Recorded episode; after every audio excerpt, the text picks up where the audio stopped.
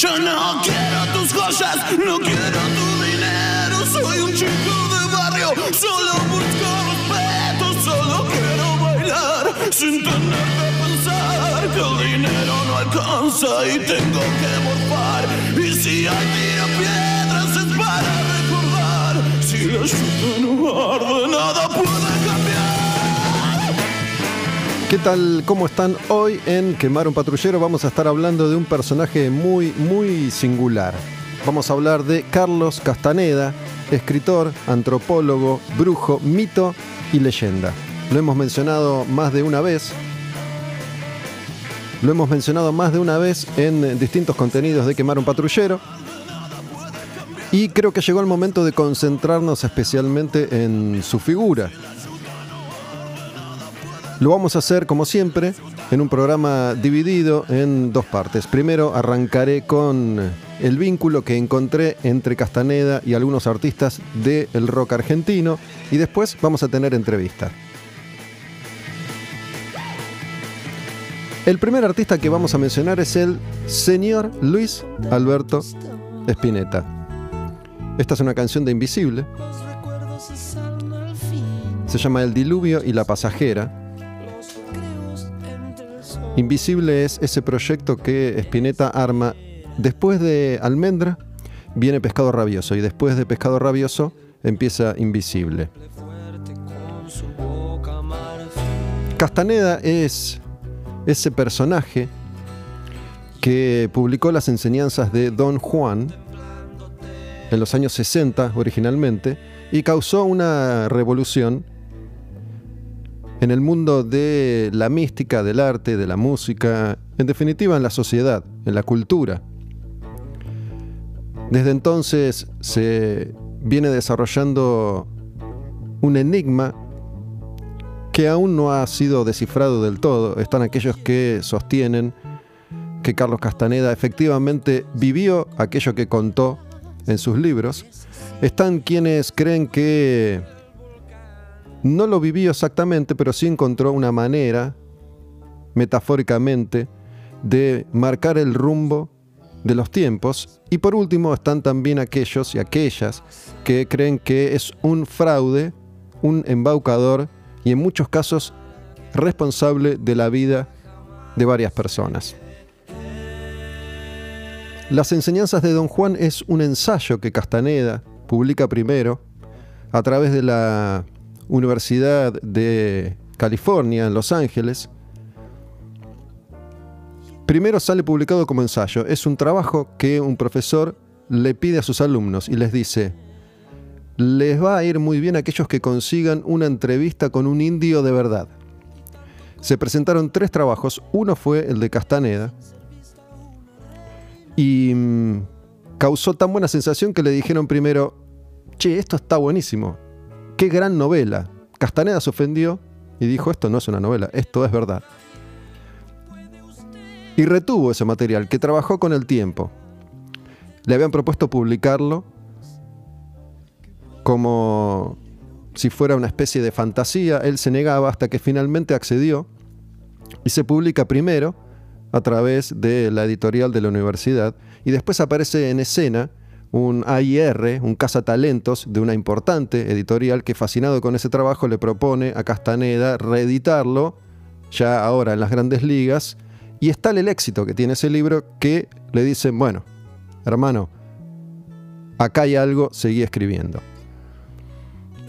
Las enseñanzas de Don Juan plantea entre algunas cuestiones el descubrimiento. El Castaneda dice que en una parada de autobuses en Arizona se cruza de casualidad con Don Juan, Juan Matus, un indio, yaqui. Y a partir de ahí arranca su relación que se sostiene a lo largo de muchos, muchos años. Castaneda se convierte en su discípulo, Don Juan era un brujo, y empieza de esa manera el camino del descubrimiento. No quiero contar demasiado porque después en la entrevista vamos a ahondar en la historia personal de Carlos Castaneda y en lo que generó, en lo que provocó. Pero se convirtió en un gurú de su generación. Estamos hablando de la década de los años 60, 70, donde muchos personajes de estas características fueron apareciendo. Timothy Leary, por ejemplo, algo así como el padre del LSD, que quiso abrir las puertas de la percepción promoviendo el consumo de ácidos, hasta que fueron prohibidos. En un momento era legal y después se prohibió cuando algunas personas empezaron a tener consecuencias paranoicas y suicidas. Pero fue Castaneda una enorme influencia y sigue siéndolo al día de hoy para todas aquellas personas que en algún determinado momento deciden encarar el camino espiritual. Y una de esas personas, efectivamente, en Argentina fue Luis Alberto Spinetta, que se enteró ya de la existencia de Castaneda en el año 1969 a través de la recomendación de un amigo suyo, un, un filósofo y un psicólogo también.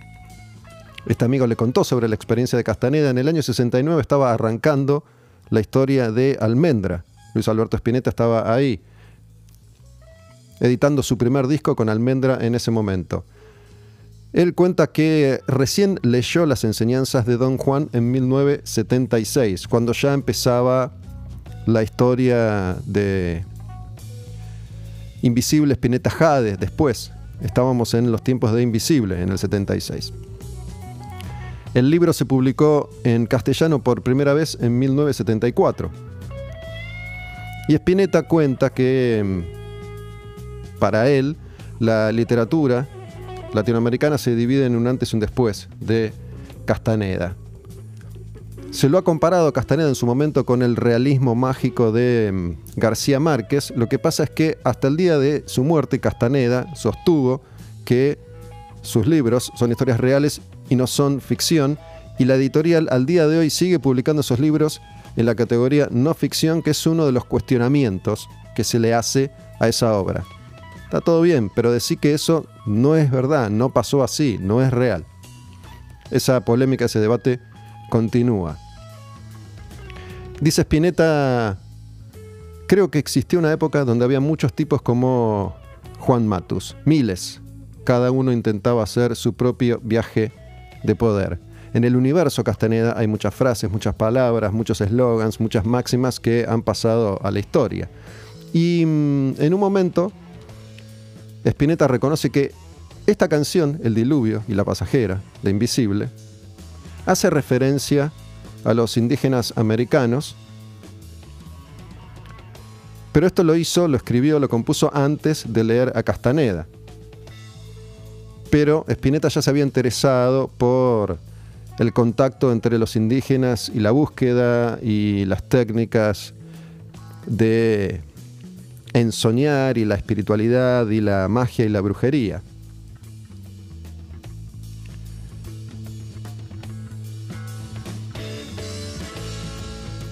Esta canción está en el primer disco de Invisible, que se llama Invisible. Y es del año 1974, año en el que se publica por primera vez en castellano el libro Las enseñanzas de Don Juan. Los primeros cuatro libros de Castaneda son los libros clave en esta historia. Las enseñanzas de Don Juan.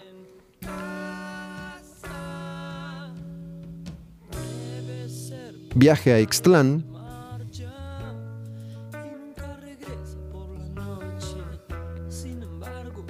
Una realidad aparte y relatos de poder. En relatos de poder que leí ahora, por eso también la inspiración para este programa sucede en este momento. De los cuatro libros era el único que me faltaba leer y lo, terminé de leer hace un par de días. Es como el relato de la etapa final de la transformación de Castaneda entre un ser humano común y corriente a convertirse en brujo.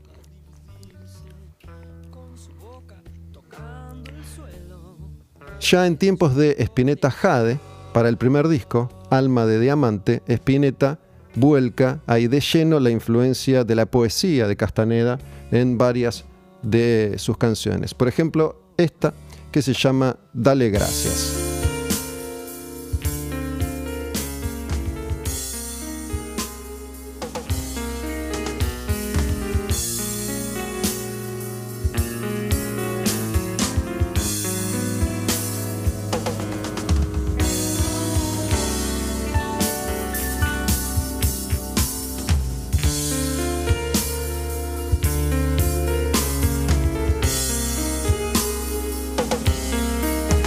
Un par de versos en esta canción que hacen referencia a la obra de Castaneda.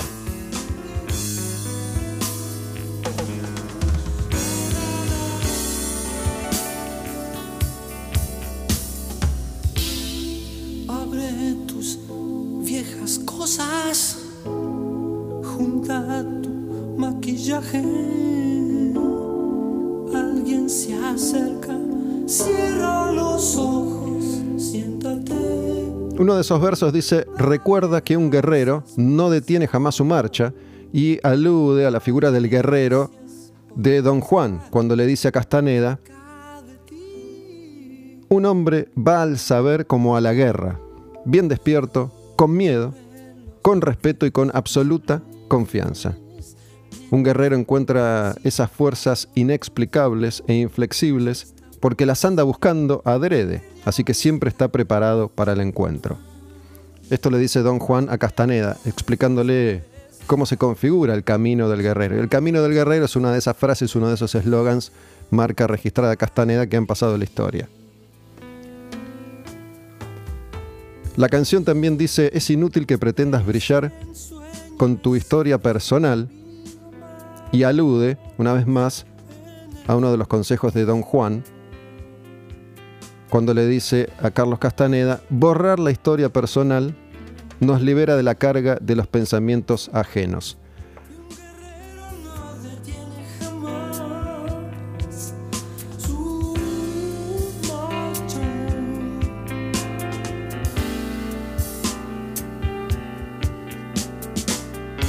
Justo ahí dijo la primera frase que acabo de leer.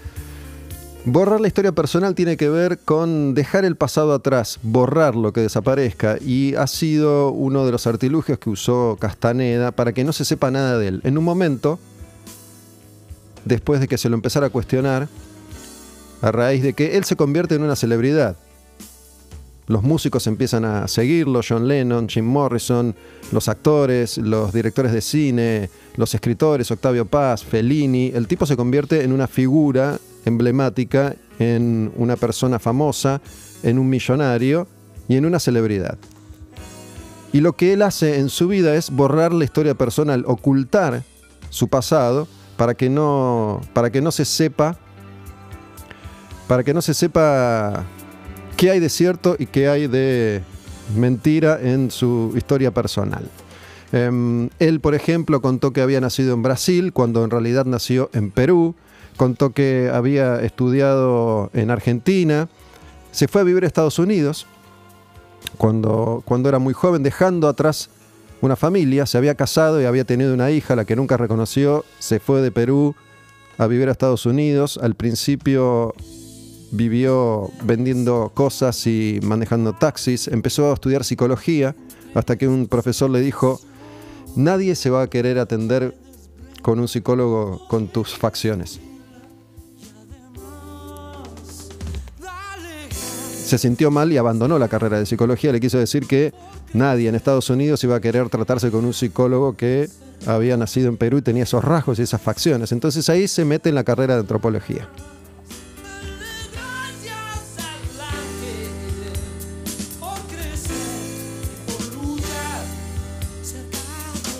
Toda su historia y toda su vida entonces es un misterio.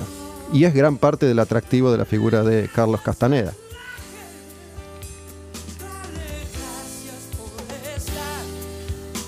Otra de las canciones es Con la sombra de tu aliado, que también está en Alma de Diamante, el disco debut de Spinetta Jade.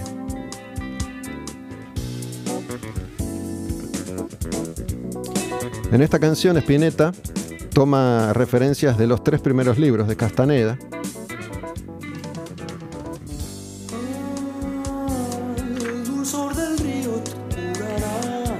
En las enseñanzas de Don Juan, Castaneda dice, el aliado es un poder que un hombre puede traer a su vida para que lo ayude, lo aconseje y le dé la fuerza necesaria para ejecutar acciones, grandes o pequeñas, justas o injustas.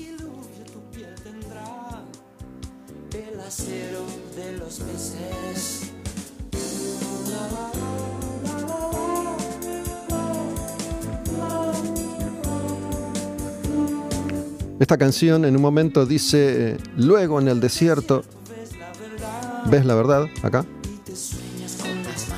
Y te sueñas con las manos. Don Juan recomienda mirarse las manos durante los sueños. Ahí radica el arte de ensoñar. Decidir qué vas a soñar y qué vas a poder hacer en los sueños. Castaneda entrena durante años para por fin poder lograr esto, que es mirar sus propias manos en el sueño. Cuando él duerme y sueña, tiene que poder mirar sus propias manos. Y esto le toma años hasta que finalmente lo logra.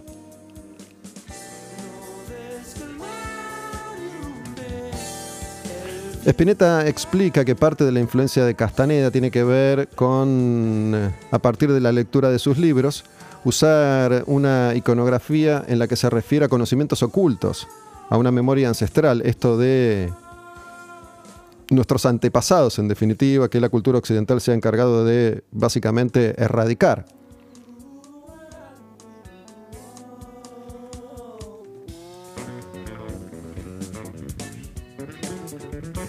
Alma de Diamantes, el disco debut de Spinetta Jade, es el que tiene la influencia más directa de Castaneda. Pero hay otras canciones en otros momentos de su historia, como por ejemplo en esta que se llama Díganle, que está en otro disco de Jade que se llama Madre en Años Luz. Hoy después de un largo olor, todo se habrá ido. Y es que tengo que salir a volar hacia un nuevo cielo. Y me voy de mi cuerpo. En esta canción, en un momento, Spinetta va a cantar Todos con sus fibras de láser sigan la mañana. En una realidad aparte, Don Juan dice, los hombres se ven muy distintos cuando uno ve. Ver es otro arte que Castaneda debe dominar para convertirse en brujo y en maestro. Acá el caso de ver tiene que ver con traspasar la realidad que nosotros conocemos, esto de el 3D, empezar a visualizar las otras dimensiones y ver la energía de la que estamos hechos los seres vivos. Los seres humanos, según Don Juan,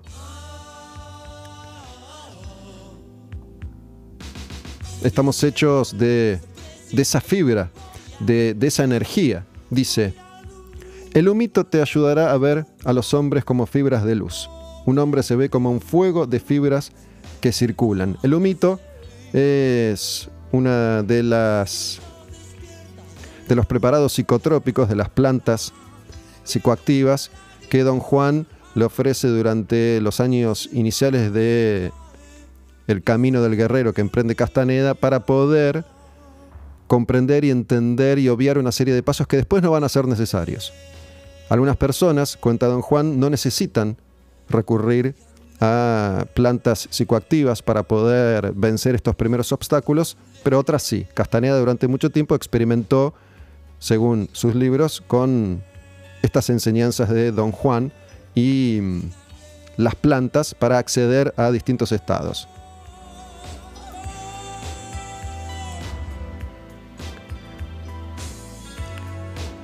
Otra canción de Spinetta Jade que hace referencia a la obra de Castaneda es este, se llama Un viento celeste. Está en el disco Los niños que escriben en el cielo del año 1981.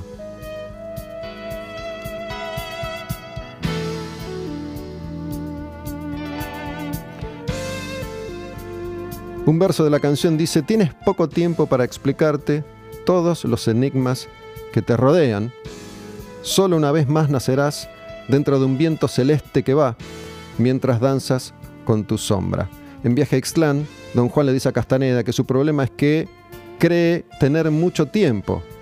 Le dice, vas a estar acá apenas un rato para poder presenciar todas las maravillas que existen.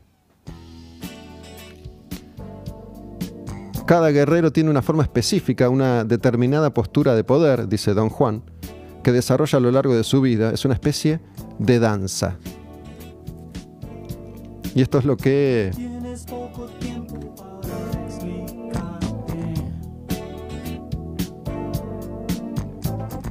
los enigmas te rodean. Ahí justo aparecen esos versos.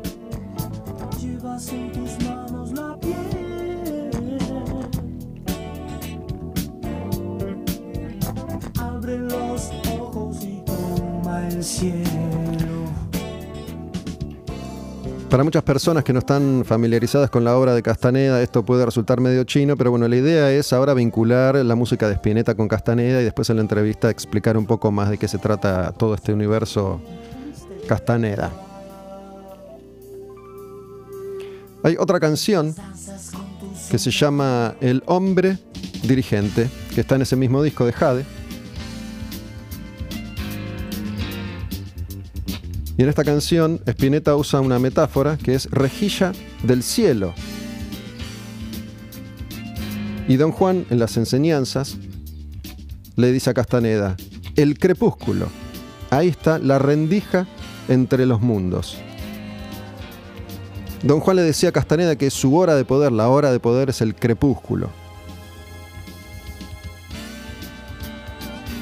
A lo largo de sus libros, gran parte de los trabajos que tiene que hacer Castaneda suceden en la hora del crepúsculo, ahí donde se abre la rendija entre los mundos, la rejilla del cielo.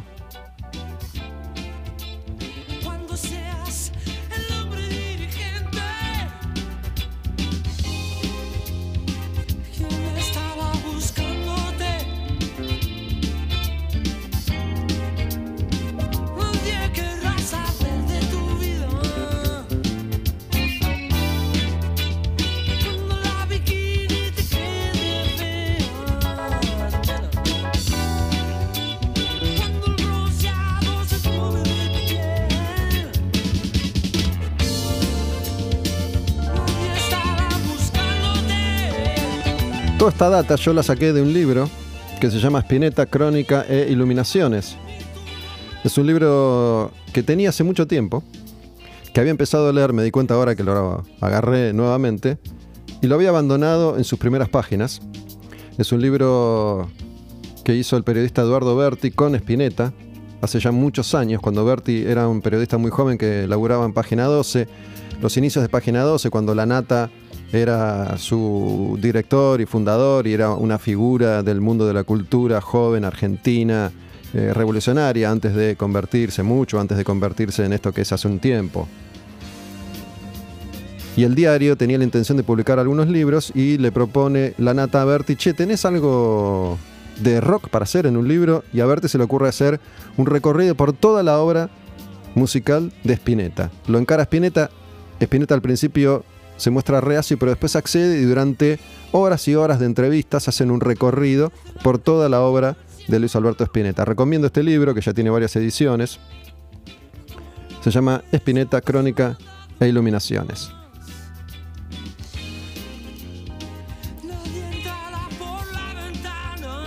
Creo que de todos los temas que venimos escuchando hasta ahora, La Bengala Perdida es tal vez el más conocido. Y esta es ya una canción de Luis Alberto Spinetta como solista del disco Tester de Violencia.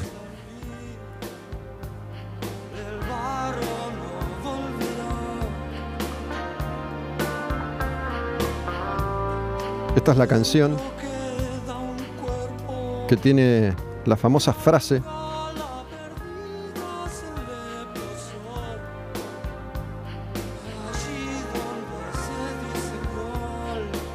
El ojo que mira el magma.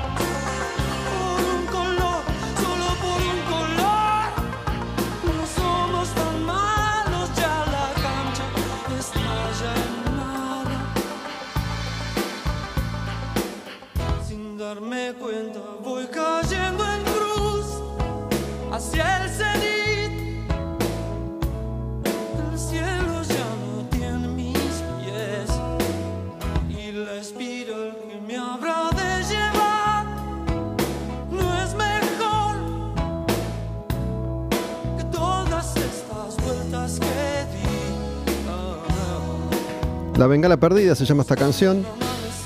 Está en tester de violencia. Volviendo a Castaneda, Don Juan dice que la mujer está más ligada a la naturaleza que el hombre, porque su vagina es como un ojo que mira hacia el centro de la Tierra. El ojo que mira al magma de Spinetta.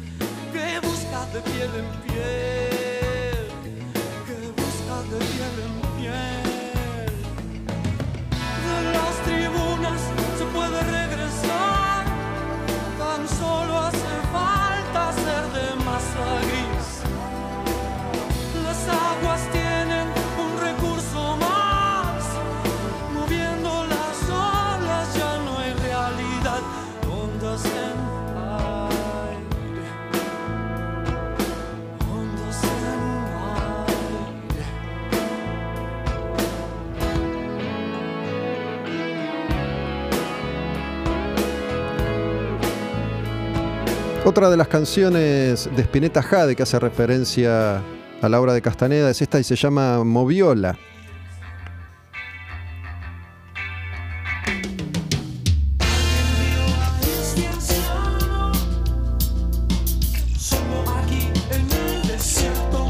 Spinetta acaba de cantar Alguien vio a este anciano solo aquí en el desierto y hace referencia a Don Juan.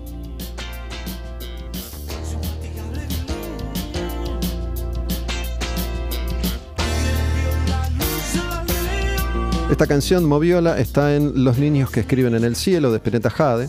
Estamos haciendo un repaso relacionando la obra de Luis Alberto Spinetta con la obra de Carlos Castaneda, que fue una gran influencia entre tantas en su vida, en un momento determinado de su vida. Así como con Pescado había recurrido a la poesía de Rimbaud y de Artaud,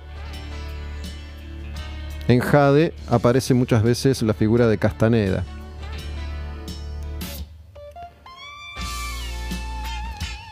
Incluso tiempo antes, en Pescado Rabioso y Todas las hojas son del viento,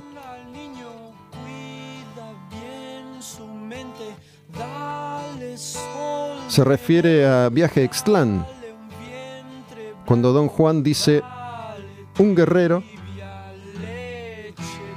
no es una hoja a merced del viento, Todas las hojas son del viento. Hace referencia a esas hojas.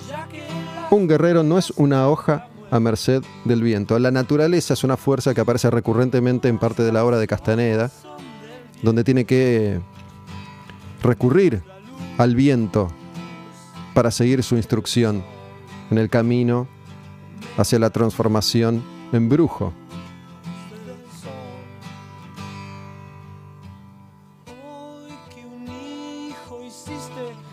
Aprovecho para recordarles que hay un episodio disponible reciente de Quemar un Patrullero, el podcast que grabé con Martín Leguizamón, que habla de pescado rabioso. Ese momento clave en la enorme historia de Spinetta como músico, después de Almendra y antes de Invisible, cuando se pone más rockero, más furioso, cuando está más enojado.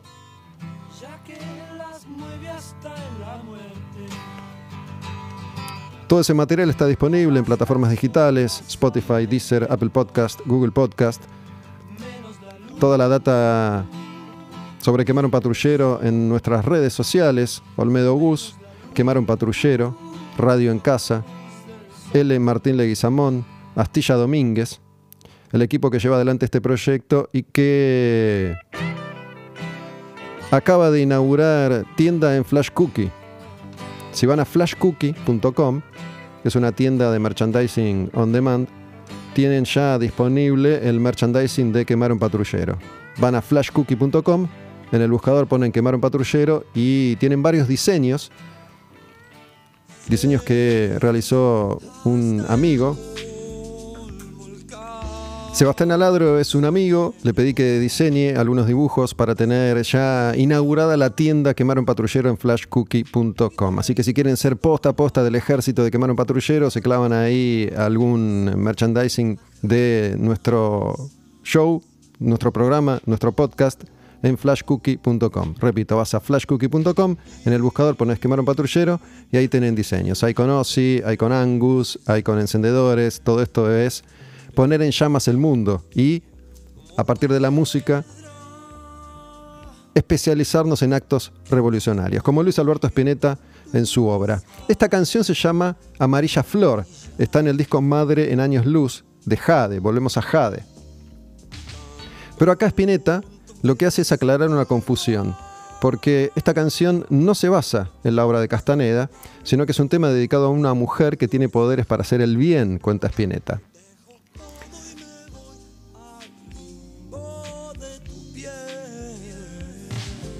Justo ahí. Yo dejo todo y me voy al limbo de tu.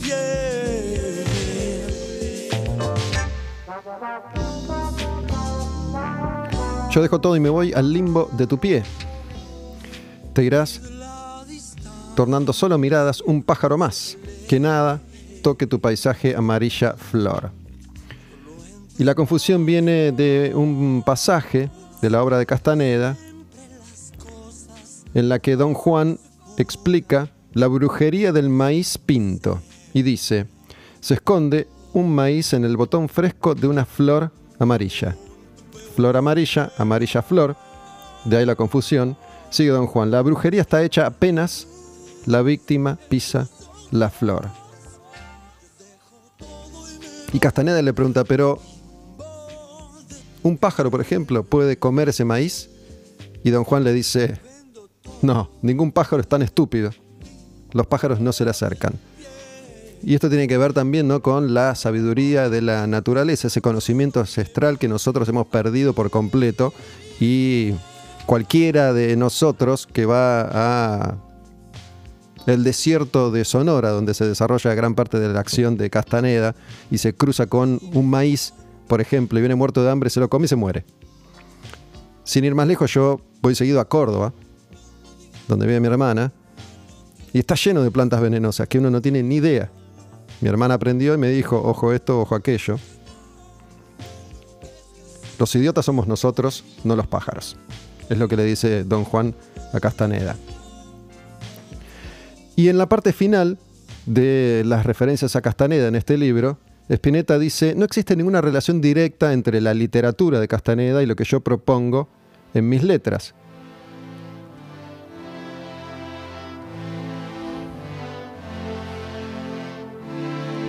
No existe ninguna relación entonces.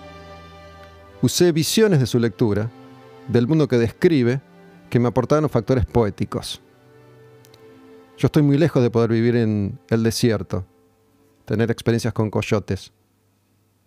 Más bien, me tengo que preocupar por pagar los impuestos, por el termotanque de casa.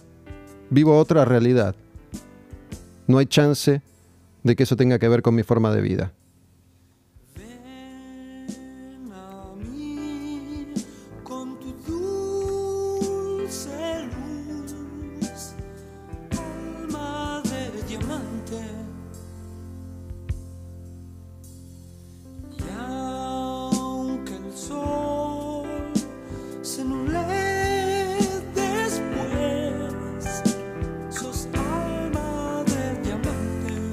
Yo no soy guerrero, ni yaqui,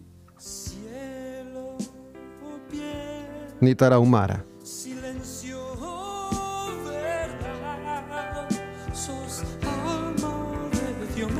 Y Spinetta dice, de ninguna manera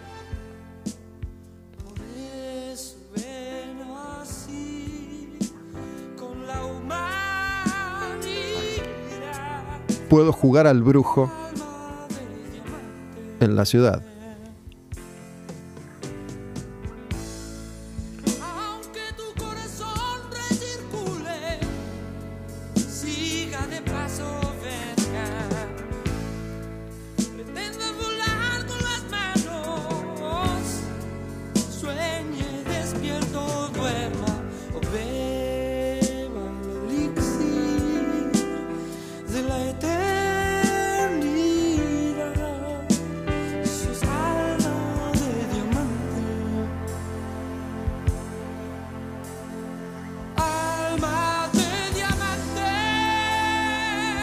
Así al final de esta primera etapa del programa de hoy. Quemar un patrullero dedicado a la figura, la obra, el mito, la leyenda de Carlos Castaneda. En este caso, a través de la vinculación entre la obra de Luis Alberto Spinetta y la lectura de sus libros.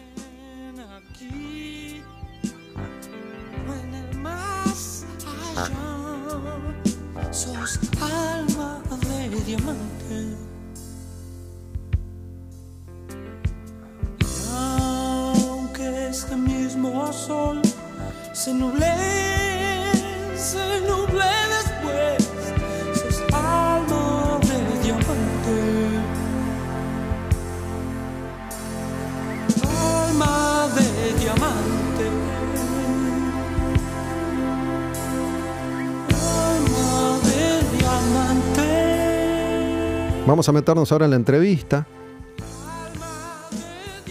y después vamos a volver un poco con la música, pero de la renga, para cerrar este quemar un patrullero, inspirado en la figura de Castaneda. Recomiendo esos cuatro libros, le han cambiado la vida a millones de personas. Ahora nos vamos a meter en esta charla que voy a tener con la obra y la vida de Castaneda. Esos libros son Las enseñanzas de Don Juan, Otra realidad, Viaje a Ixtlán y Relatos de Poder. Alma de Diamante es esta canción, es este disco de Spinetta Jade, primer disco que graba cuando se termina Pescado Rabioso, cuando se termina Invisible, y está inspirado en muchos aspectos en la poesía de Castaneda. Y repito esto como cierre que dijo Luis Alberto Spinetta y que muchos en algún tipo de búsqueda o viaje espiritual nos planteamos. ¿Cómo nosotros, que somos bichos de ciudad, podemos encontrar la paz y la armonía relacionándonos con un mundo ancestral que ya no existe y que está directamente asociado a la naturaleza. Seguimos en Quemar un Patrullero, el programa, vamos a ver hacia dónde nos lleva este camino del guerrero que recorremos hoy. ¿no? Recién contaba un poco la relación que existe entre la poesía y la música de Luis Alberto Spinetta y la obra de Castaneda, que fue una influencia para ya a esta altura incontables generaciones a lo largo de las décadas. Pero ahora vamos a meternos en la entrevista. Voy a hablar con Oscar, Oscar Mangione. A Oscar lo conocí hace unos años y nos cruzamos algunas veces durante un breve lapso de tiempo. Lo conocí a partir de eh, una relación con, con un amigo.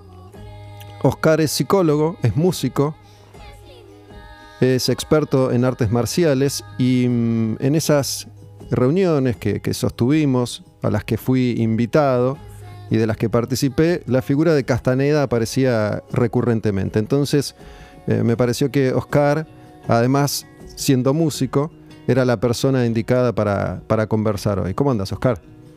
Muy bien, Gustavo, muy bien. Me, me parece muy interesante el tema, el tema que propones.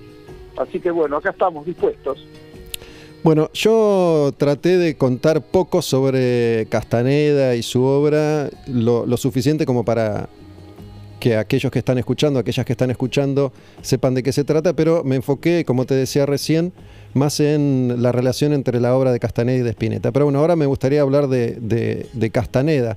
En tu caso, no, a mí me parece que es una figura que aparece cada vez que una persona en cualquier lugar del mundo intenta empezar una búsqueda espiritual, pongámoslo de esa manera, ¿no?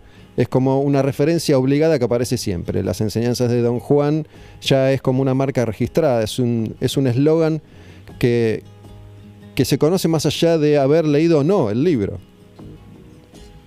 Y mm, te quería preguntar a vos, ¿en qué momento tomás vos contacto con la obra de, de Castaneda? ¿no? Porque vos ya. Yo, yo nací en el 69, que es cuando, tengo entendido, se publica por primera vez el ensayo ese, las enseñanzas.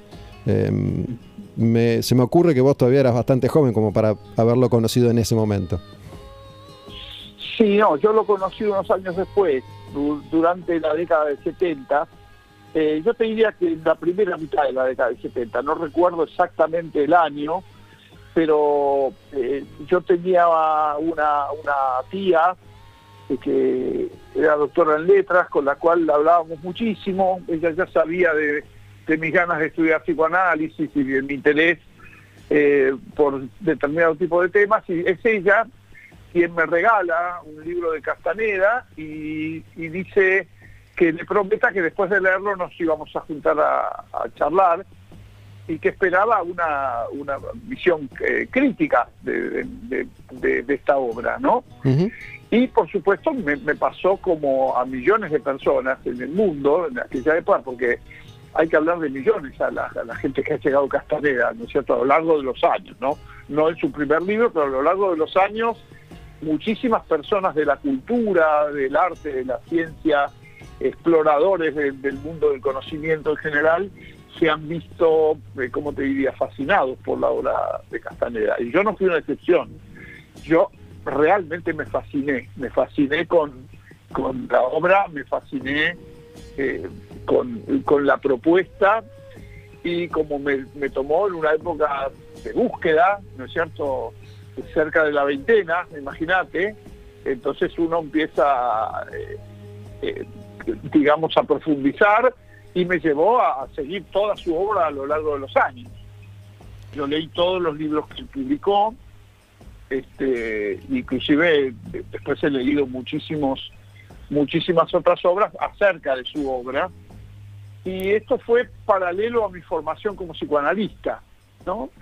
Y, muchas veces encontraba muchos puntos de contacto, lo que me llevó como a establecer puentes entre estos discursos. Pero sí, eh, cuando entré en contacto con eso, yo tendría cerca de 20, eh, y, quedé fascinado. Fa- Mi, mi primera mi primera impresión que yo te puedo decir es que quedé fascinado, quedé con la con, con la alegría y con la expectativa de haber descubierto una, una visión de la realidad y del mundo muy fuerte y muy importante.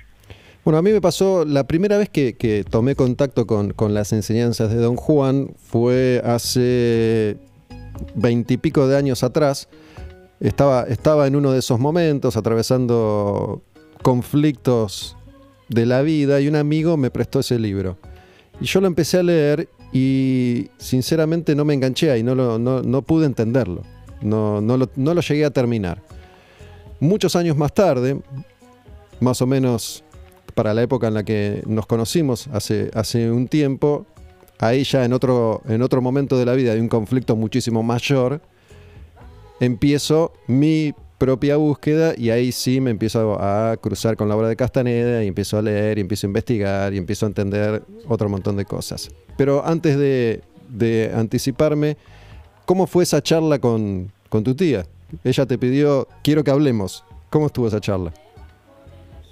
Bueno, mira, lo primero que yo le dije es que lo, que lo primero que me hacía desconfiar era la, importancia que le daba eh, eh, Castaneda eh, al consumo de plantas, ¿no es cierto? Que yo falsamente homologué, homologué al consumo de drogas, que eh, hoy tengo totalmente en claro que no son lo mismo.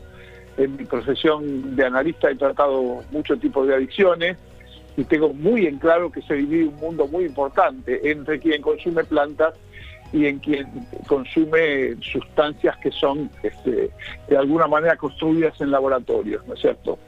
Este, pero digamos que yo no confiaba tanto que una, que una ingesta de planta pudiera cambiar el conocimiento de una persona y lo que de esa charla saqué es que lo que producían esas plantas era una ruptura que después tenía que, el trabajo lo tenía que hacer cada persona, ¿no es cierto?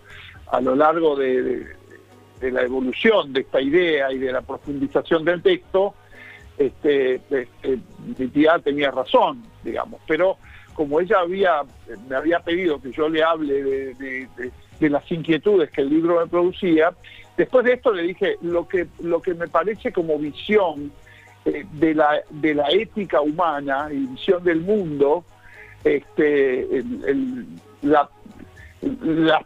intento de preguntarnos para qué estamos en esta vida y cuál es la función eh, que podemos cumplir en esta vida, bueno, ahí se me abrían unos interrogantes mucho más grandes que, eh, digamos, que un capítulo cerrado para mí en esa en, la vida, que era la religión católica, de la cual mi familia mi familia profesaba y en la cual fui educado. Yo ya había hecho una ruptura y había empezado a estudiar al mismo tiempo y a practicar budismo zen con un maestro del templo Shaolin de China que estuvo en la Argentina 10 años con los cuales permanecí yo estudiando con él. Y empecé a establecer una, una palabrita que, que, que la sigo manteniendo hoy en día, que son puentes, puentes entre esos discursos. Eh, yo quería evaluar si era importante más la planta o la sustancia psicotrópica que, que don Juan le proponía a Carlos Castaneda en su libro o era más importante el discurso. Este, había como una especie de versus. Esa fue mi entrada, digamos, al campo del mundo de Castaneda. Vos ya entonces habías empezado con el budismo zen en esa época, cuando vos eh, hablabas de, de tu maestro en, en aquellos encuentros de hace unos años, te referías a esta persona, me imagino. ¿O Sí, no? esta persona se llama Chen Ching-wen, es una persona que ahora está en China y se quedó unos cuantos años en Argentina, fue eh, miembro de un templo budista que se llama Shaolin, que digamos popularizó bastante una serie de aquella época que se llama Kung Fu, una serie que en sus primeras dos temporadas fue magnífica, eh, porque eh, tomaba textos de Lao Tse y de Chuan Tzu, que son este, maestros eh, chinos, ¿no es cierto?, muy importante en la influencia de la cultura china y un cambio muy grande en el budismo hindú. Ellos cambiaron mucho la doctrina del budismo hindú y a mí me interesaba mucho, estaba buscando un maestro de esa índole y me encontré con Chen. Dice que cuando uno está listo el maestro llega. Bueno, Mm. estuve nueve años con Chen y conviviendo estos nueve años la lectura y la práctica del budismo con la lectura eh, de Castaneda, ¿no es cierto?, al mismo tiempo. Es decir, eh, se fue incorporando a mi formación. Al mismo tiempo yo estaba estudiando psicoanálisis. Siempre fui un buscador en ese sentido, este, y paralelamente también en el mundo de la música, con el cual esta relación que vos haces con Spinetta, que no es la única que, que Castaneda ha tenido con un músico, eh, ha influido en millones de músicos, cineastas, literatos, en una cantidad enorme de gente. Es cierto, sí, sí, lo, lo he, lo he mencionado. ¿Y mm, ¿cómo, cómo era tu juventud en, en los 70 en, en la Argentina de ese momento con, con la música y el rock que, que sé que, que te gustan mucho? Digo, vos eh, en esa época ya, ya te familiarizabas con, con Spinetta, con Box Day, con Manal, con Papo, con lo que pasaba en el rock argentino y a su vez eso atraía otra serie de mm, puentes, como vos decís, ¿no? dentro de la, de la cultura, eh, la obra de Castaneda y los cambios que se producían en el mundo en, en esas décadas tan especiales, los 60 y los 70. A ver, los músicos, muchos de los que nombraste eran mis amigos. Este, Papo, David Lebón, este, Javier Martínez, es decir, yo eh, armé un grupo con Celeste Carballo, con Pedro Aznar en aquella época, y, no estaban poco relacionados.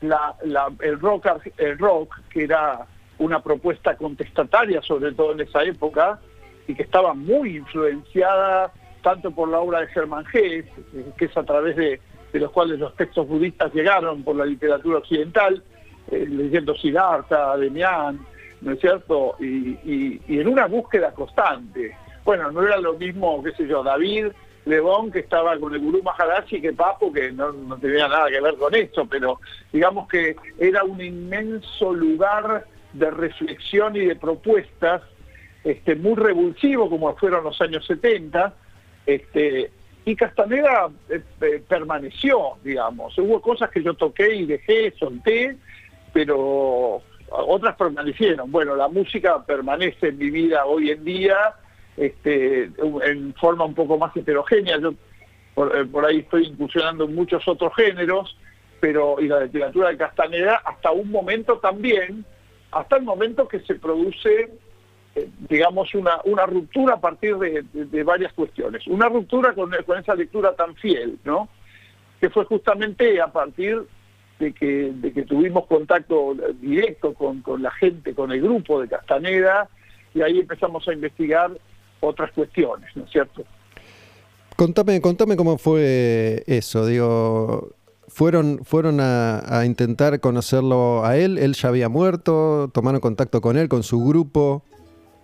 No, tomamos contacto con su grupo, con, con las brujas, digamos, Mm. Florinda Donner, Ujú, este, Taisa Velar, y a partir de ellas, con él, porque él tenía un, un- un- tiene, hay una, digamos, hay, hay una institución que lo, eh, digamos, que lo ha sobrevivido, que es Clear ujú. y fuimos a unos seminarios, este, y ahí lo que vimos fue una estructura comercial muy intensa, lo que produjo una desilusión que no, digamos, que no alcanzó como para alejarnos de los textos, pero sí para poner una duda acerca del comportamiento del autor. Mira, yo ahí hago, una, hago una diferenciación. Eh, hay muchas propuestas que son interesantísimas y que pueden producir un crecimiento enorme en, la- en las personas, pero cuando el cantor es más importante que la canción, a mí ya empieza a no gustarme, ¿no es cierto? Y había toda una cosa de idolatría eh, con Castaneda eh, que, se traducía en pagar 400 dólares un seminario y, y eso no tenía nada que ver con el espíritu de la obra en sí. Lo cual dejó sembrado en mí ahí unas cuantas dudas que después, entrando en, eh, en detalle, se hicieron certezas muchas de esas. Ahora, igual hay que rescatar una cuestión. Hay que rescatar una cuestión que definitivamente me parece muy importante. Gracias a Carlos Castaneda, muchas personas en el mundo cobramos conciencia de lo riquísimo que es, eh, que aporta al conocimiento del mundo, al conocimiento profundo del hombre, las culturas que tienen que ver con los pueblos originarios de América. Él vehiculiza un interés poderosísimo de mucha gente del mundo sobre los llamados brujos o chamanes americanos. Eh, esto todavía eh, persiste en mí, yo sigo investigando, estuve en, México con, con una comunidad maya este año, por ejemplo, a principios de este año, antes de la pandemia, y, no es la única incursión, hice otra incursión en Perú, eh, con un chamán que no se llama chamán a sí mismo, que se llama plantero y abuelo de una de las plantas, es decir, que sigue su tradición. Esta planta tiene que ver con el, eh, ¿cómo se llama? Con el llamado San Pedro por la Iglesia Católica, pero que en el idioma originario se llama Huachuma, es decir, con, este, con otros chamanes mexicanos, es decir, eh, él lo que hizo fue, mediante esta inmensa obra literaria que tiene, eh, pero es un poquito apócrifa acerca del papel que él se da a sí mismo en la obra y a sus brujas, eh, digo un poco por no decir apócrifa, porque en realidad eh, él montó un, negocio gigantesco acerca de discursos que eran muy valiosos, pero que mezcló en, en función de un mantenimiento marketinero de la propia estructura que él había montado, digamos. Por ejemplo, él mezcla discursos de chamanes de distintas regiones y hay contradicciones eh, muy severas en relación al origen tolteca del discurso de Don Juan, eh, digamos, por ejemplo, el peyote, que es una, una de las plantas que principalmente él, él- había consumido, es una es tradición de otro lugar en México que es San Luis de Potosí, y él dice que esto se lo enseñó un indio yaqui, es decir, bueno, en realidad uno eh, vuelve sobre la, sobre la gran pregunta de si esto es ficción o si esto eh, es, eh, fue la realidad, una descripción de un antropólogo. Bueno, el antropólogo no actuó como antropólogo, actuó como un escritor, eh, mezcló muchísimas cuestiones, algunas de ellas muy valiosas y otras, eh, otros conceptos solamente girando alrededor del mantenimiento de su corporación, digamos. Y ahí es donde uno se separa de la figura de Castaneda y se queda eh, con el interés que él ha suscitado, aunque muy poco riguroso, su trabajo de, eh, de la visión y la práctica, eh, lo pragmático de los pueblos este, originarios que sí tiene un gran valor, pero eh, no, no tal y como él lo describe en los libros.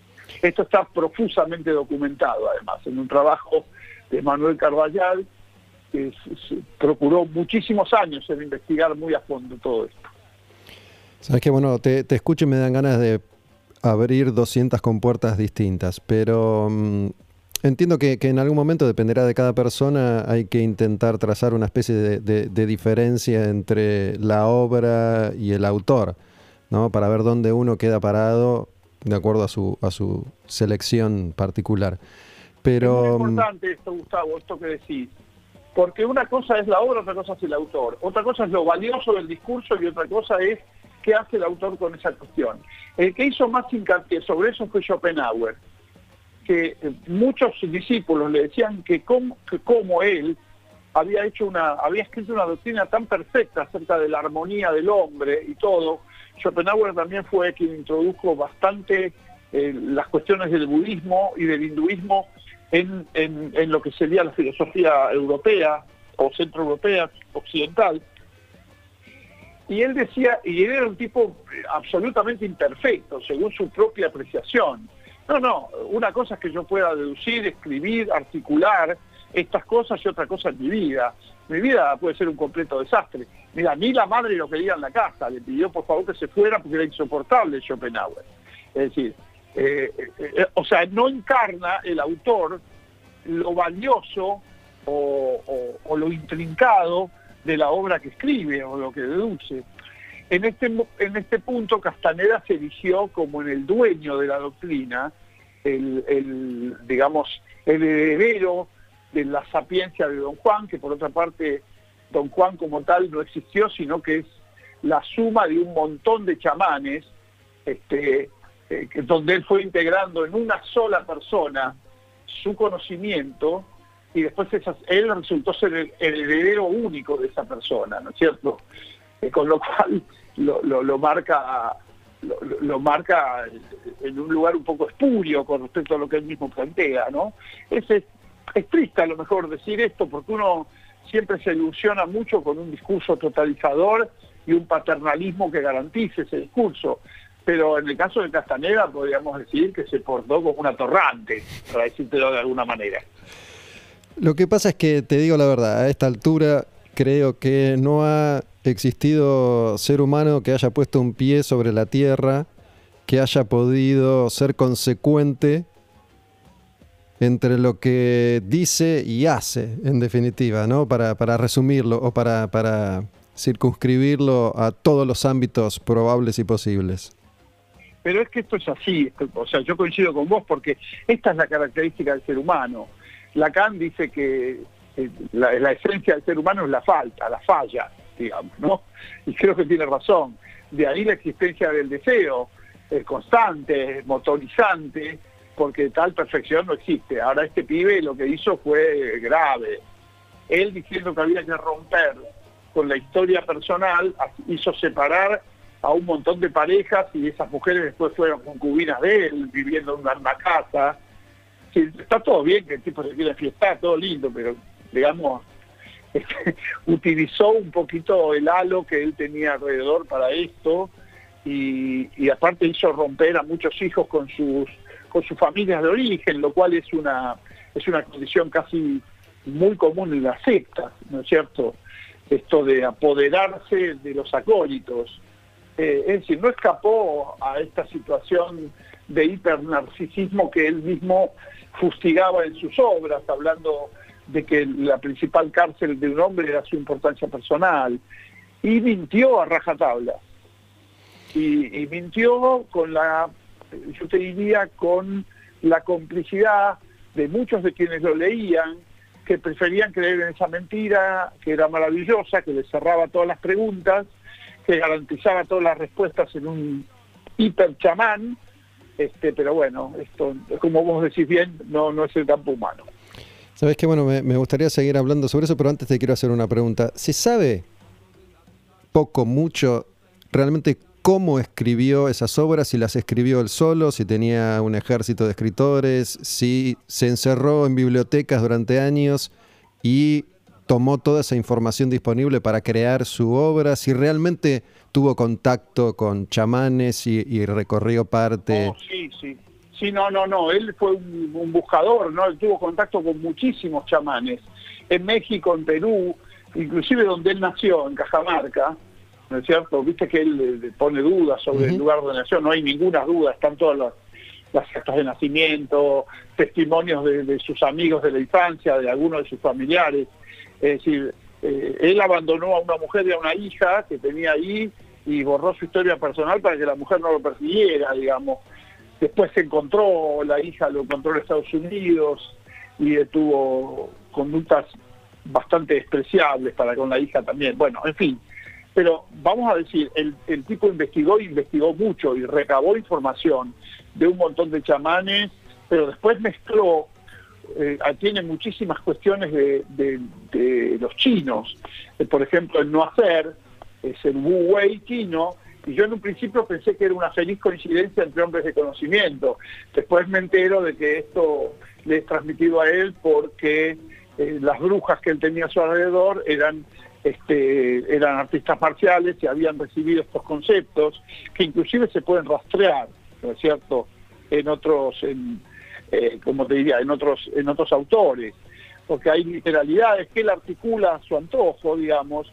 Es un escritor de ficción maravilloso, pero que, insisto, tuvo, eh, hizo mucho estudio de, hizo mucho estudio de campo, no ortodoxo desde el punto de vista de antropología, y después mezcló, metió todo dentro de un personaje, pero en un principio fue muy exitosa la publicación de su tesis, que fue La enseñanza de Don Juan, y la editorial le empezó a decir que era un negocio millonario y que siguiera escribiendo, y que siguiera escribiendo, y cada libro era el último y seguía escribiendo, y después se encontró la fuente en lo que guardaba en la segunda tensión y en la cosecha acrecentada, que eran estados de conciencia no ordinarias que se supone que él tenía con Don Juan, y ya prescindió de fuente alguna y prescindió de coherencia alguna con los trabajos antropológicos.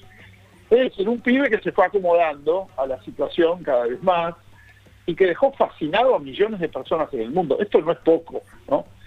Pero lo más importante es que nos puso la atención sobre las distintas formas de conocimiento. Por ejemplo, los humanos guardamos conocimiento en nuestros libros, digamos. Por supuesto que ahora hay muchas más plataformas este, multimedia en donde se puede guardar conocimiento, pero básicamente en la escritura, en los libros. Él lo que descubre allí es que los chamanes guardan eh, sus conocimientos en las plantas, en forma ancestral. Las plantas eh, producen un estado de conciencia tal que permite una lectura del mundo distinta a la que nos han enseñado a partir del lenguaje. Porque toda nuestra relación con el mundo, y aquí está hablando el psicoanalista, ¿no? Está eh, mediatizada por las palabras. Cuando uno mira la realidad, la ve a través de palabras, todas. Estamos sujetados del lenguaje. Y eh, un poco las, plantas de poder o las plantas sagradas eh, guardan en la memoria un conocimiento que no tiene que ver con el relato de acontecimientos, sino con una nueva eh, configuración de la conciencia. Ahí hay muchísimo para investigar, muchísimo para tender puentes, como decía antes. Este, yo estoy a punto de dar un seminario acerca de esto, que se llama Puentes de Conocimiento, entre todos estos autores. Estoy recopilando la información para hacerlo. Y es muy importante lo que producen. La experiencia con las plantas de poder es maravillosa, es inefable, no se puede transmitir, digamos, sino que se puede vivenciar nada más. Pero cuando uno lo hace en el contexto cultural de los pueblos que lo descubrieron, esto cobra un valor impresionante que eh, no solamente no hace romper con lo que Castaneda propone, sino que lo profundiza aún más, pero prescindiendo de los cursos de 400 dólares en Pierre que son una sanata. Me explico. O sea, eh, esto no, yo, yo no propongo desestimar la obra de Castaneda. Propongo eh, mirar bien claramente quién era Castaneda. Entiendo, incluso no siempre se, hace como esta lectura de que, los, libros a medida que son escritos y, editados eh, se, van, se van volcando más hacia su propia creación y hacia, y hacia la ficción. Pero bueno, hay que, hay que reconocerle que como artista o escritor de ficción también tenía un talento formidable. Maravilloso. maravilloso, un gran escritor de ficción. Lo que pasa que co- como, como persona, después fue, fue una... A ver, te digo lo que yo opino, un sinvergüenza, un, manipulador bastante psicopático, pibe, ¿no? Pero eh, se cuentan cosas muy desagradables y la cuentan los discípulos que ha tenido, que se han visto desengañados después de, de sufrir un engaño muy fuerte, en donde él era elegido como la persona que obtenía réditos económicos y sobre todo sexuales de, las mujeres que le interesaban. Por ejemplo, él, fíjate que él tenía una, eh, una directora del centro de Clearline en México y cuando engordó la echó. Es decir, eh, obligaba a las, a las mujeres a tener el pelo corto y a mantenerse en línea, o sea, como, como un modelo casi fetichista de atracción sexual. Es decir, ahí a uno le sale la otra profesión y empieza a pensar este, en cómo estaba estructurado el psiquismo del pibe y, era un tipo complicado, muy complicado, pero mantuvo hipnotizados y mantiene hipnotizados durante décadas a miles y miles de personas.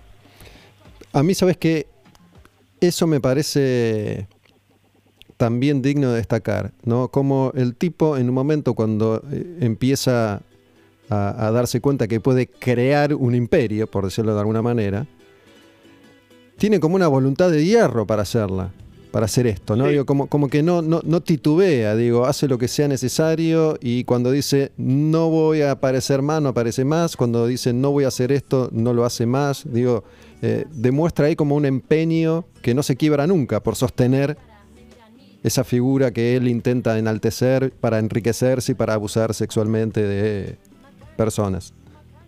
Sí, la- las defecciones se, empiezan a ver cuando él se enferma este, y cuando empieza a perder poder eh, de, digamos, de editar libros, ¿no es cierto? Hay una ruptura con los editoriales, empieza a dar cursos de tensegridad, que la tensegridad no figura en ninguno, pero en ninguno de los conocimientos de los pueblos originarios de América, sino que proviene de la formación del arte marcial que tenían sus discípulos, Florinda Donner, Taisa Velar, ¿no es cierto? Entonces, eh, ahí es donde, eh, do- donde la cosa se empieza a desdibujar, pero evidentemente no estamos hablando de un hombre común, fue un hombre que estuvo en relación con, con- los magos de la época, con Uri Geller, eh, con otros buscadores como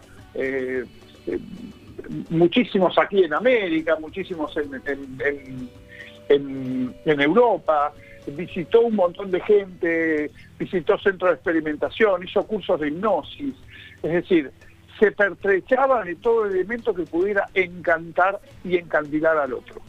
Y aislaba de su entorno inmediato a cualquier persona que le hiciera el más mínimo pregunta o duda acerca del corpus eh, de conocimiento que le estaba, que le estaba mandando.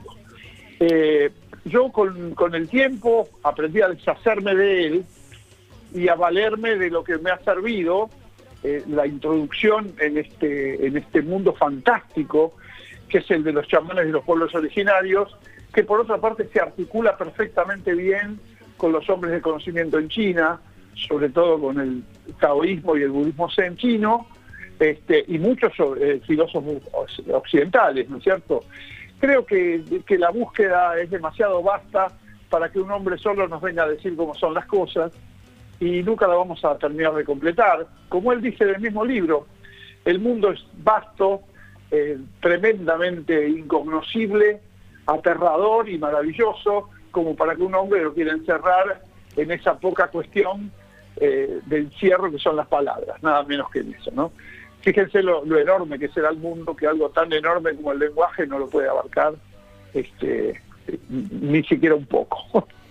Pero hay que prescindir de, de, de la entronización que él mismo hace de su figura, hay que dejarse seducir, el que no lo ha leído, hay que, hay, hay que leerlo, hay que dejarse seducir y movilizar por sus propuestas y hay que ir a buscar las fuentes de origen. Sabes que, mm, bueno, mencionaste varias veces a, a- las brujas que formaban parte de su círculo íntimo, con las que se supone sostuvo eh, relaciones sexuales durante mucho tiempo, las, obligaba, como vos decís, a lucir de, de determinada manera, a borrar su historia personal y dejar atrás su- sus vidas, eh, a cambiarse de nombre. Y mm, una vez que la enferma de cáncer y finalmente muere, el paradero de esas brujas, de algunas de ellas, termina siendo desconocido. No se sabe qué pasó con, un par de ellas, con, las, dos que vos mencionaste sobre todo, ¿no? Porque hay una que creo que queda ahí como a cargo de su, empresa, otra eh, aparece finalmente muerta en el desierto y recién la pueden identificar fehacientemente con los años, pero hay un par de brujas que, no sé, desaparecieron de la faz de la tierra. Se cree que se suicidaron, es lo que, leí va. Algunos creen que se suicidaron, otros creen que están eh, viviendo en otro lado. Es irrastreable, porque como él, él las obligaba a romper todo lazo social y personal, este, después es muy difícil de rastrear. Además, eh, digamos, había mucha gente que le podía reclamar cosas, ¿no es cierto? Este, ya en el final las mentiras se hicieron más patéticas, más este, rastreables, ¿no? Eh, por ejemplo, eh, los seres inorgánicos, esas brujas que provenían de los seres inorgánicos y que no habían sido engendradas, bueno, obviamente se recorrió eh, su historial y obviamente todo esto es falso. Personas que habían desaparecido en la segunda dimensión y en realidad se habían casado y habían trabajado un tiempo en lugares que fueron rastreables y después volvieron y a pertenecer al grupo. Pero yo creo que él, eh, que, las, que estas chicas, Abelar y Florinda Donald, tenían mucho poder sobre él. Eran socias, inclusive eh, se había formado una sociedad en donde eran partícipes, digamos, de, de todo lo económico, que el grupo había funcionado. Eh, yo creo que están escondidas por ahí, algunas contando la plata. De- debe Este, ser- ya debe- cuando, cuando estas mujeres empezaron a tener predominio sobre la obra, la obra inclusive bajó el nivel de calidad y las obras que ellas mismas escriben también. Pero al final los últimos libros fueron una producción, eh, una producción, como vos decías antes, más conjunta con estas mujeres y la calidad literaria bajó y la calidad de información también, porque ya había realmente que inventar y sostener el lugar particular que él, que, Carlos Castaneda cubría en el mundo de Don Juan, ¿no es cierto? Eh, insisto, tenemos que rescatar la, cómo él hizo poner la atención sobre esa cultura absolutamente riquísima de los pueblos originarios de América, eh, pero eh, la canción es más importante que el cantor. Y bueno, pero y él lo sucumbi- quiso hacer al revés. sucumbió como, como todos los seres humanos, creo que, que no, no se salva ninguno ante la, la chance de sumar poder, fama, fortuna, celebridad, ¿no? Ese- la tentación tiene que haber sido enorme y, y hasta esa construcción, más allá de que pueda ser muy cuestionable, me parece, me parece fascinante, ¿no? Toda, toda su vida de principio a fin, aún con todas sus miserias, es realmente fascinante. Yo creo que sí, y, y es algo que, que toda persona interesada debería recorrer. Este, bueno, ahora, seamos justos, ¿no? Hay gente que lo ha, lo- ha logrado mucho más en cuanto a su ética personal que él. Pues se me ocurre, por ejemplo, pensar en Gandhi, ¿no? Que obviamente, como cualquier hombre, debe haber tenido sus defecciones, pero es alguien que cuya eh, que es mucho más impecable para usar términos de Castaneda que Castaneda. Ahora, el término impecable eh, ya es un término absurdo. El término infalible es un término absurdo. ¿No? Es, es algo que está más en el mundo de la fantasía, ¿no es cierto?, que en el mundo de la realidad humana.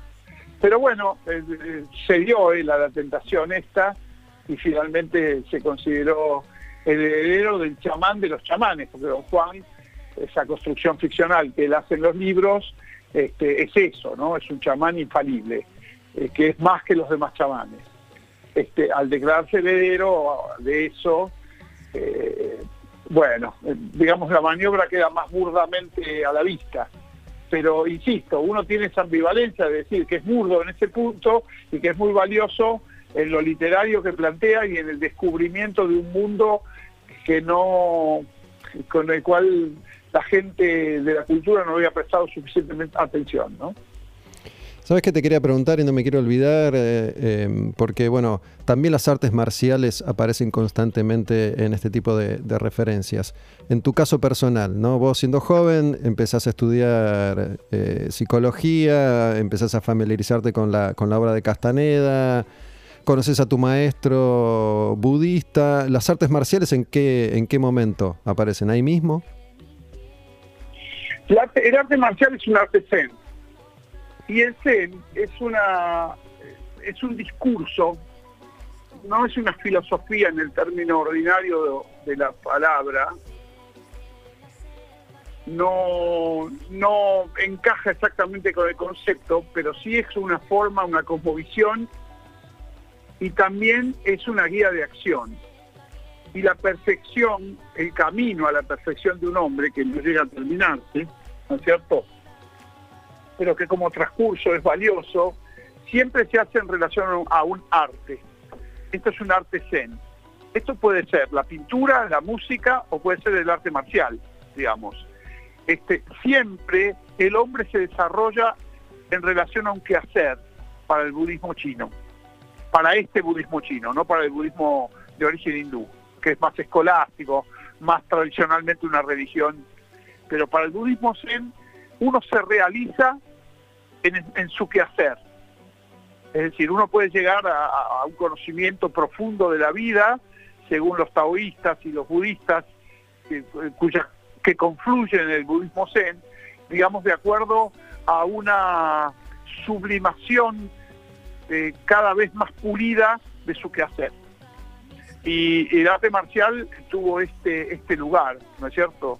Este, uno aprende a pelear para no pelear acá está el concepto de Wei Wu Wei, ¿no? Hacer sin hacer. ¿no? Eh, eh, es algo bastante profundo que ha sido muy banalizado, ¿no es cierto? Porque la lectura del budismo zen es una lectura ardua, es una lectura muy difícil y de ninguna manera es una receta. Entonces, eh, ahí hay que tener mucha voluntad y muchas ganas para profundizar. Hay textos maravillosos, ¿no es cierto?, como el I Ching, como el Tao Te Ching y como textos de, de Chuan Tzu que están traducidos por Tomás Merton, que son maravillosos y muy profundos, ¿no es cierto? Pero son de ardua lectura y mucho más de ardua práctica. Eh, mi, mi maestro Chen Chingwen eh, nos inició a todos en la práctica de un arte zen, que en este caso era un arte marcial. Este, y eh, en mi formación ha contribuido muchísimo, digamos, ¿no? Eh, casi tanto como el psicoanálisis y la música.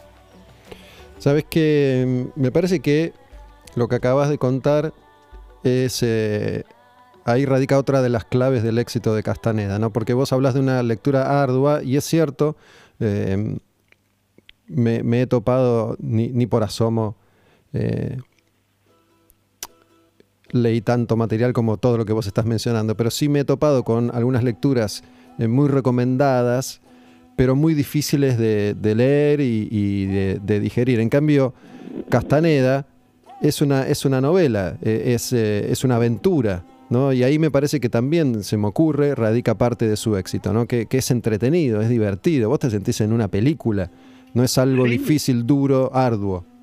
Es que está lleno, está hecho para fascinar Castaneda. Castaneda es un gran fascinador, ¿no? Este, un gran fascinador. Y tiene un mérito, tiene un mérito artístico, literario, y un mérito de, de transmitir eh, eh, conocimientos que son maravillosos, ¿no es cierto? Casi masivamente. Ahora, cuando uno quiere profundizar, se tiene que poner a trabajar en uno. Tanto en la faz práctica de la vida, como si elige la lectura, la lectura es una lectura ardua. Pero es tan tan ardua como es leer a Kant o como leer a Hegel, digamos. No, no, no cualquiera que quiera leer para entretenerse se va a leer Fenomenología del Espíritu, ¿no es cierto? O, Introducción a la ética, es decir, son, son textos que son complejos. Si uno busca ese camino, los textos profundos son de mucha complejidad, lo cual no quiere decir que son inaccesibles, pero requieren de trabajo y en el caso de las artes chinas de una, de una práctica concomitante.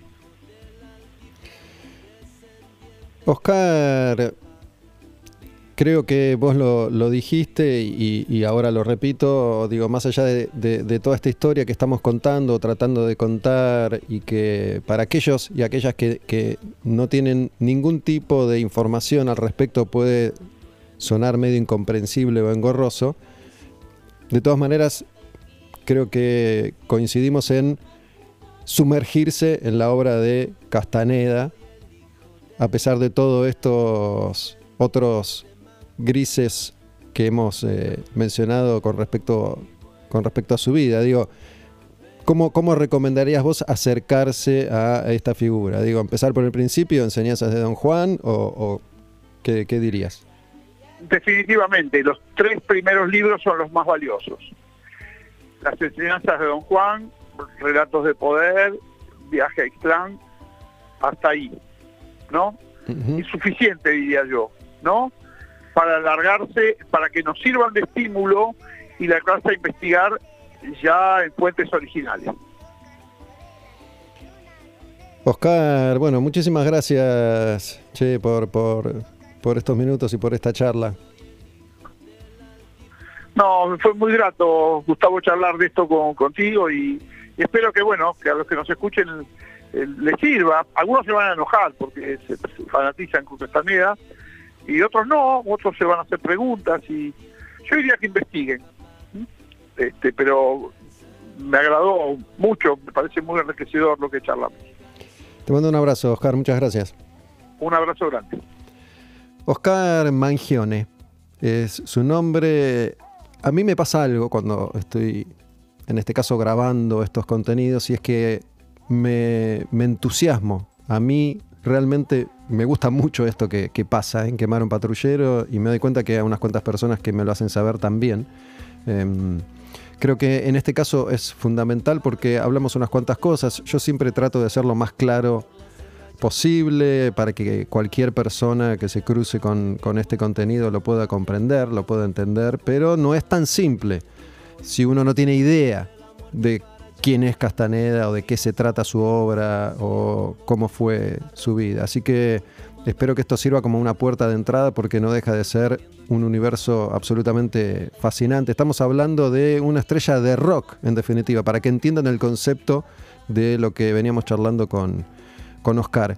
Y mm, comparto esto porque mi, mi llegada al mundo de Oscar sucedió de una forma bastante curiosa. Yo llego a Oscar por un amigo mío. Yo tengo un amigo Germán Pons, con el que fui al colegio, hicimos toda la secundaria y mm, nos conocemos desde entonces. Tenemos una relación de 30 años ya. Em, esporádicamente nos vemos más, nos vemos menos, pueden pasar años y no nos vemos nada, pero bueno, seguimos siendo amigos y, en el último par de años tuve, retomé eh, contacto con él.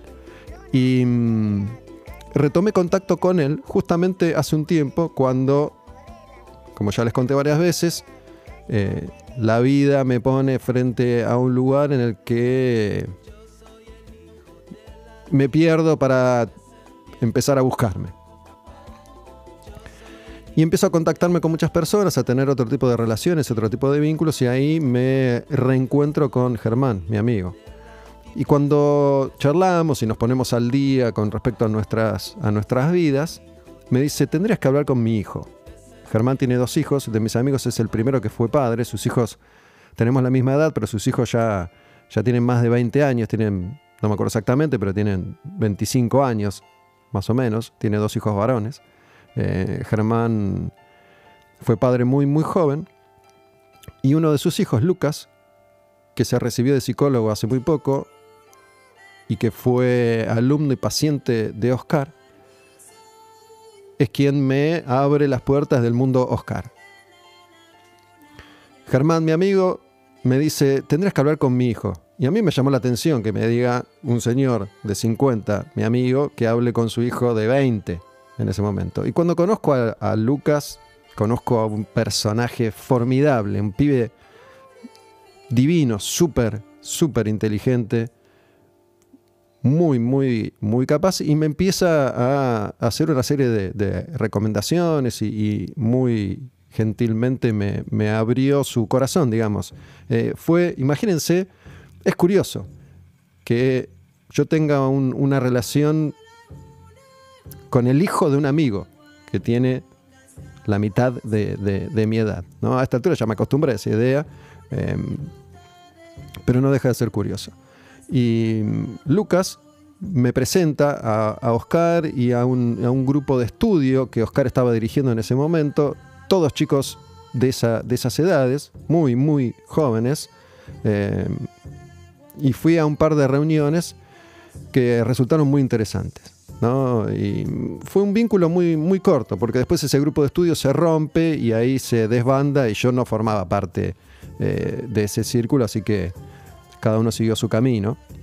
Pero cuando me puse a, a pensar en, bueno, quiero hacer un programa dedicado a Castaneda, enseguida vino Oscar a mi mente, porque sabía que estaba perfectamente capacitado para contar todo lo que contó desde su, desde su experiencia personal.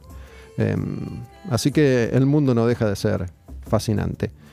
Voy a, grabar, voy a meterme en los últimos minutos de este Quemar un patrullero. Mm, Arrancamos con Spinetta, recién hablábamos con Oscar, Oscar Mangione. Em, sugiero una vez más, la última, que se sumerjan en el, en el mundo Castaneda. Que, que seguramente como le pasó a millones y le sigue pasando a millones de personas en el mundo van a, van a, van a caer rendidos a la fascinación que, ejerce. Después uno podrá también decidir hasta dónde llega y qué piensa de lo que el tipo fue en su, en su vida. Pero imagínense eso, una estrella de rock con todas sus miserias y sus, y sus virtudes. Porque en definitiva eso fue Castaneda. Vamos a escuchar un par de canciones de La Renga, porque Chizo también en un momento se cruza con Castaneda y la obra de Castaneda lo marca. Y compone varias canciones que están directamente inspiradas en la obra de Castaneda, como esta que vamos a escuchar ahora, que se llama Cuando vendrán del disco Despedazado por Mil Partes, que es el disco, así como Alma de Diamante es el disco de Spinetta Jade, marcado por la obra de Castaneda, más allá de otras secuencias perdidas por ahí como estuvimos charlando. Despedazado por mil partes de la renga es el disco de Chizo, de Tete y de Tanque, que está tocado por la obra de Carlos Castaneda. ¿Cuándo vendrán?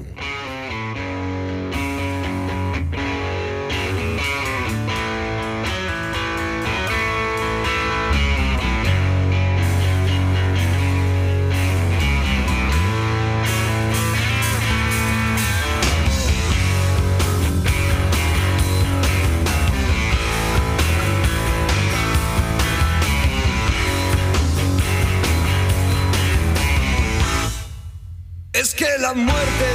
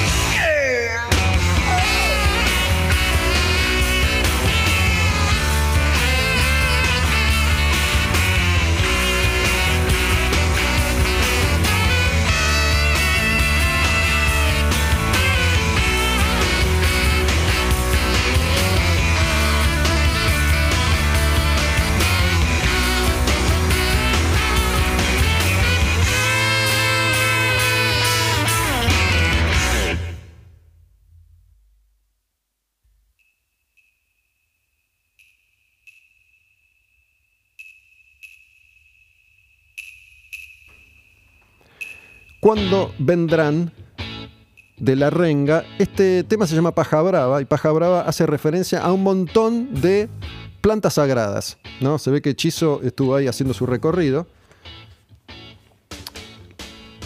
Y él cuenta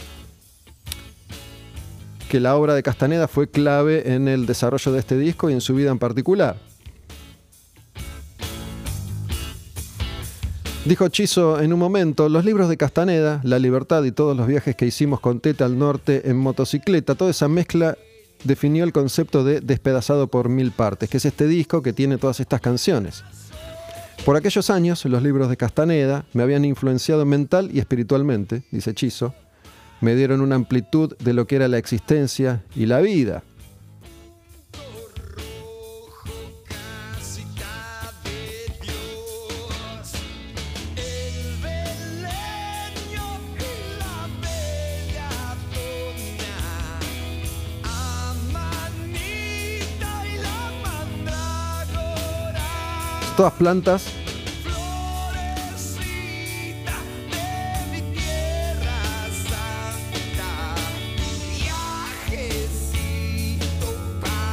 Más allá.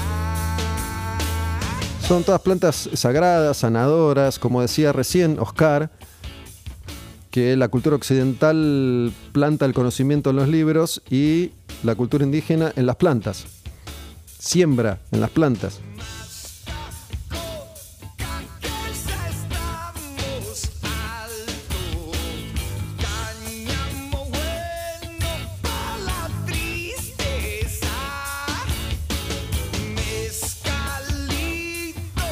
En la canción que escuchamos recién, cuando vendrán, Chizo canta, es que la muerte está tan segura de vencer que nos da toda una vida de ventaja.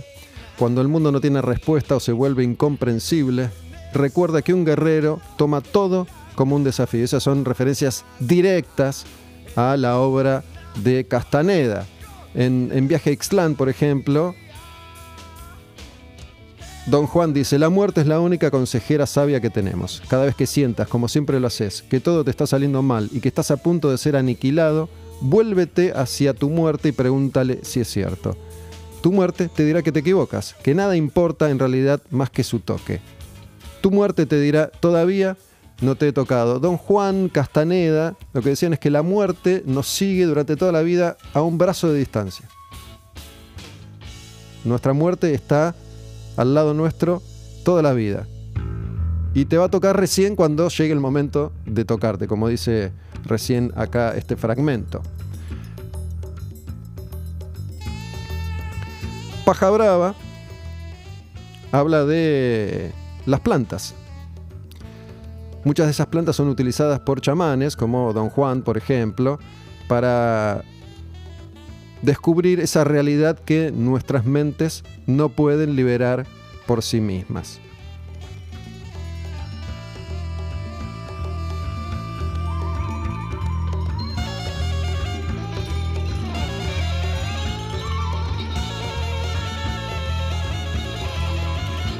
Hay otra canción de ese disco que es eh, Silosive Mexicana, que también tiene que ver con toda esta cuestión y con toda esta cultura.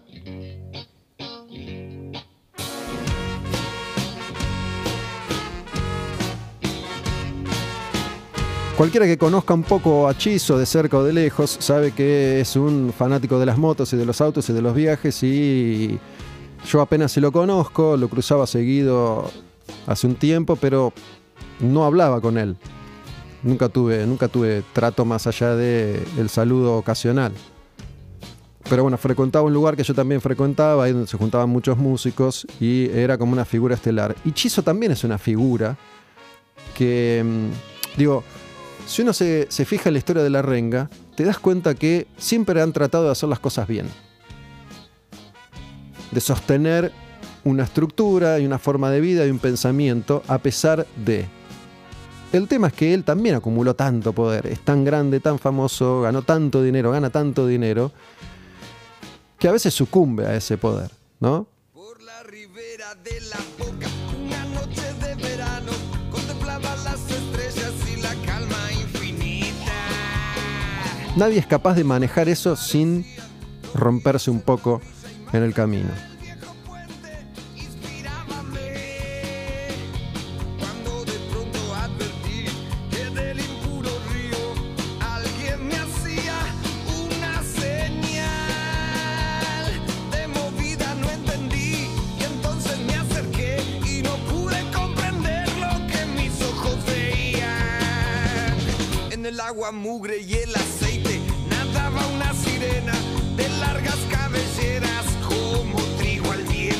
Psilocibe es una de esas sustancias psicotrópicas que contienen estas plantas y que provocan el viaje que las personas realizan si es que consumen este tipo de plantas. Estamos llegando ya al final de otro Quemar un Patrullero, el programa hoy dedicado a la figura de Castaneda y todas las repercusiones de las que fui capaz de mencionar y hacer referencia. Buscando siempre unir todo lo que hacemos al universo, al mundo que es nuestro mundo y es el de la música, en este caso con Spinetta primero y La Renga ahora. Me dicen qué les pareció Olmedo Gus, Quemar un Patrullero, Radio en Casa, ya saben cuáles son nuestras redes. Comentándoles una vez más que inauguramos la tienda Quemar un Patrullero en Flash Cookie, van a flashcookie.com y ya tienen merchandising disponible de Quemar un Patrullero. Flash Cookie es on demand, vos ahí te armás la remera, por ejemplo, ¿qué querés? Tomás uno de los diseños de, de Aladro, Aladro Ilustraciones es quien hizo los diseños que están disponibles ahí, por ejemplo, los diseños de Angus Young, y elegís, ¿querés ese diseño en una remera? ¿En qué remera? ¿De qué color? ¿En qué talle? ¿En un buzo? ¿Cuál? ¿Qué número? ¿Qué talle? Todo lo vas seleccionando como si estuvieras haciendo una compra virtual de cualquier otro ítem y recibís en tu casa el merch de Quemar un Patrullero. Vamos ahí ampliando un poco el área de cobertura. Seguimos con las suscripciones. Son fundamentales, realmente es, es fundamental que, que puedan colaborar, si es que obviamente está al alcance de sus posibilidades. Es un número mínimo mensual.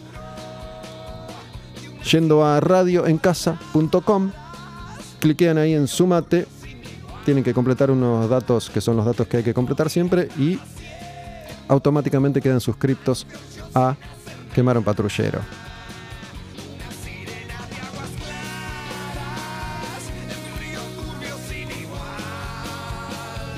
Otra de las canciones es esta, Lo frágil de La locura de La Renga y despedazado por mil partes. Acá también hay referencias a la obra de, de Castaneda.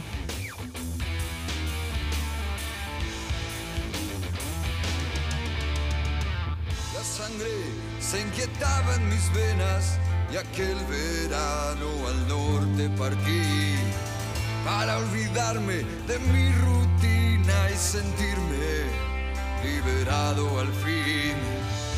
Ver la tierra bañada de sol, respirar aire de las alturas.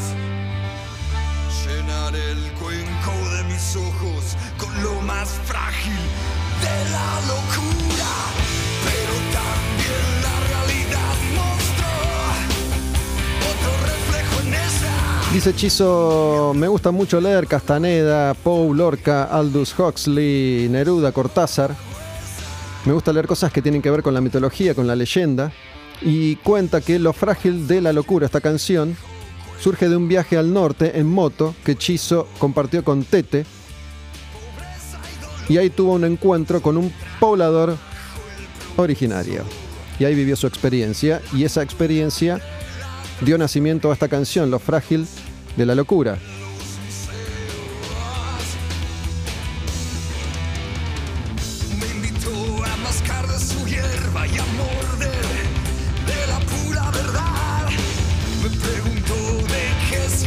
El otro día reescuchando el programa sobre ayahuasca, en el que pusimos una entrevista con un chamán, el chamán dice que la psicología lo que hace es enfocar el laburo en la mente. Lo que hacen las plantas es hacerlo en el cuerpo y de ahí a la mente. La mente muchas veces es el enemigo. Hay mentes que son tortuosas, como la mía, por ejemplo, lo confieso. Pero hay que meter el cuerpo, porque la práctica tiene que ver con hacer más que con decir o con leer. A mí todo esto me encanta, me gusta investigar, me gusta contar, me gusta aprender. Pero si uno no lo, acompaña esto poniendo el cuerpo y haciendo, el efecto no es el mismo. Por eso a veces quedamos clavados en una angustia eterna, más allá de años de terapia o de búsqueda intelectual. Hay que meter el cuerpo, por eso hace un ratito hablando con Oscar, el budismo, las artes marciales, es toda una combinación de factores para que uno pueda realmente lograr elevarse un poco por sobre la miseria que nos caracteriza.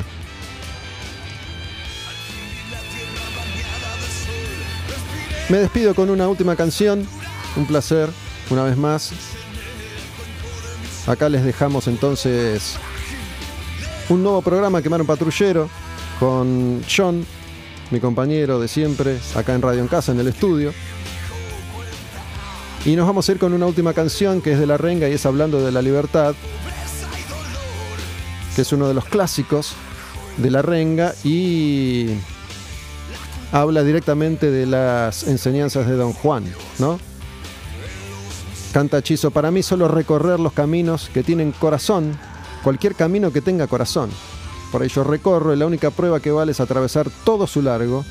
Por ahí yo recorro mirando, mirando sin aliento. Esto figura exactamente en la obra de Castaneda y en las enseñanzas de Don Juan, en una realidad aparte, ¿no? En una realidad aparte, Don Juan le dice a Castaneda, hace años te dije que en su vida cotidiana el guerrero escoge seguir el camino con corazón. La consistente preferencia por el camino con corazón es que la diferencia al guerrero del hombre común, el guerrero sabe que un camino tiene corazón cuando es uno con él, cuando experimenta gran paz y placer al atravesar su largo. Las cosas que un guerrero elige para hacer sus resguardos son los elementos de un camino con corazón. En ese camino intentamos, es difícil, en ese camino intentamos estar, es un camino que, como dice don Juan, hay que recorrerlo hasta el final, no termina nunca, a veces uno cree que va a llegar a un determinado lugar y ahí se va a sentir bien, pero no existe tal destino final, salvo la muerte, que cuando te toca, si quieren saber qué pasa, escuchen el programa dedicado a la muerte que está disponible en Spotify, Quemar un patrullero sobre la muerte. Nos fuimos. Un placer haber grabado este otro programa distinto, diferente a cualquier cosa, los desafío. Una vez más, las desafío una vez más.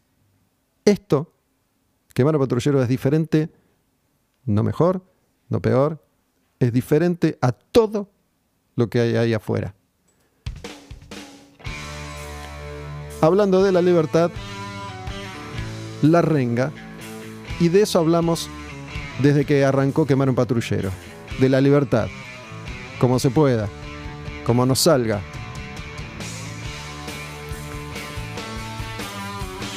Hay que intentarlo y esto del camino del guerrero es no detenerse jamás. Nunca hay que parar. Chizo.